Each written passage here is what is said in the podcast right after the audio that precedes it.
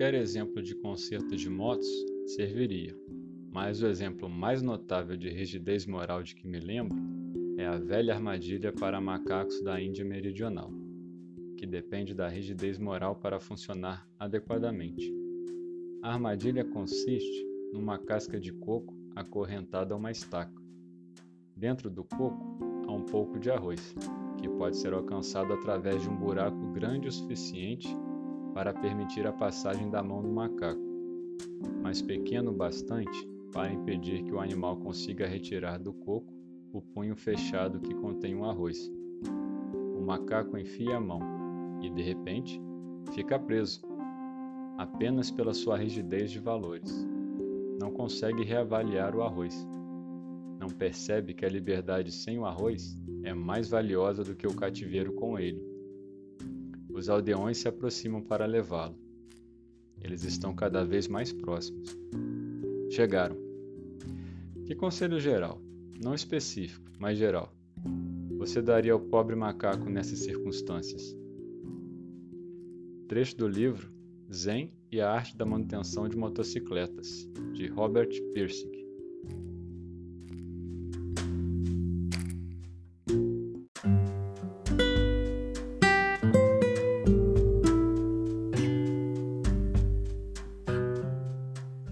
Olá, meu nome é Vinícius Carvalho e você está ouvindo o podcast Caminhar.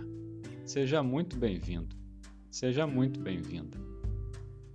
O livro Zen e a Arte da Manutenção de Motocicletas, de Robert Pearson, é definido pelo autor desta forma.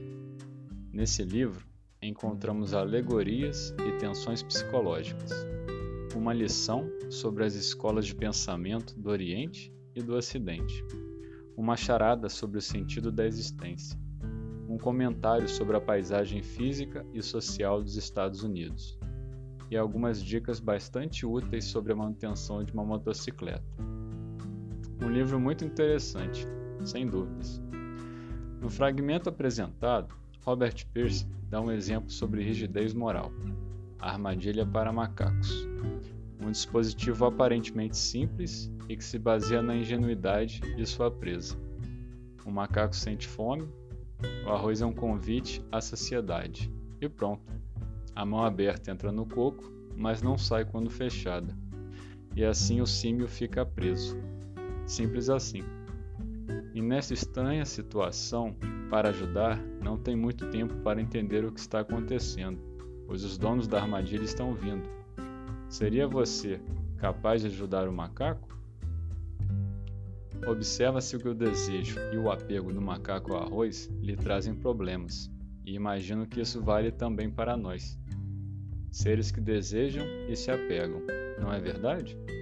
Seríamos também capazes de ficarmos agarrados a uma situação e não percebermos que a nossa liberdade, ou talvez a resolução de uma situação incômoda, só depende de um pouco de desprendimento de nossa parte.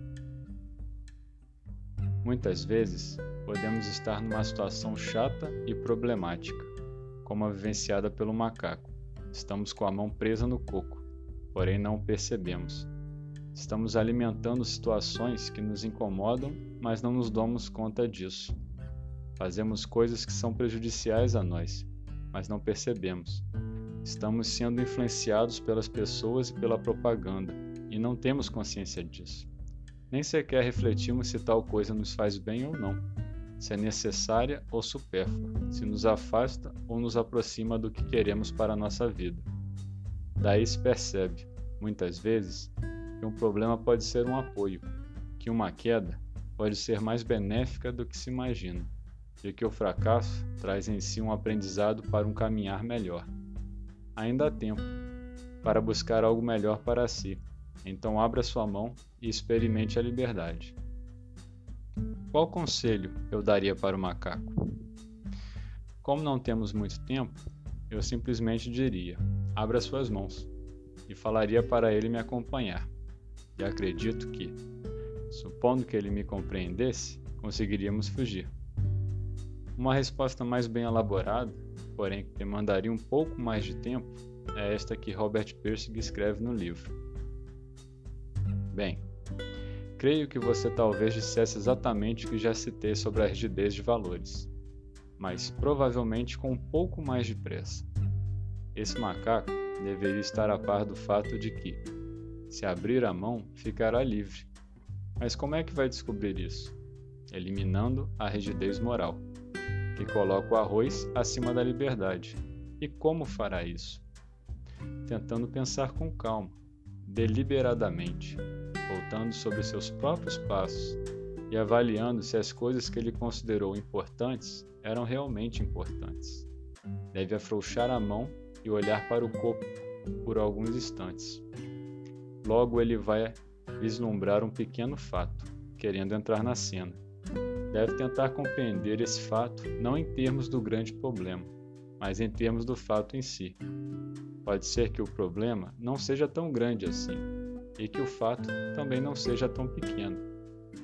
São essas as informações gerais que você poderia dar ao animal.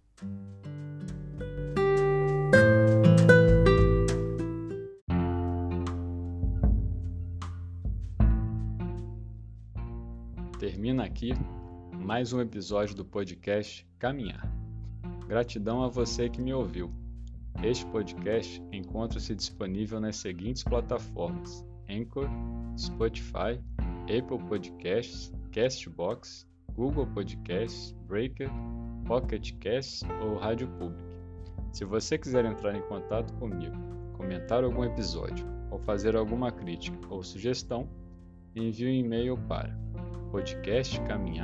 podcastcaminhar.gmail.com. Nos vemos no próximo episódio. Até mais!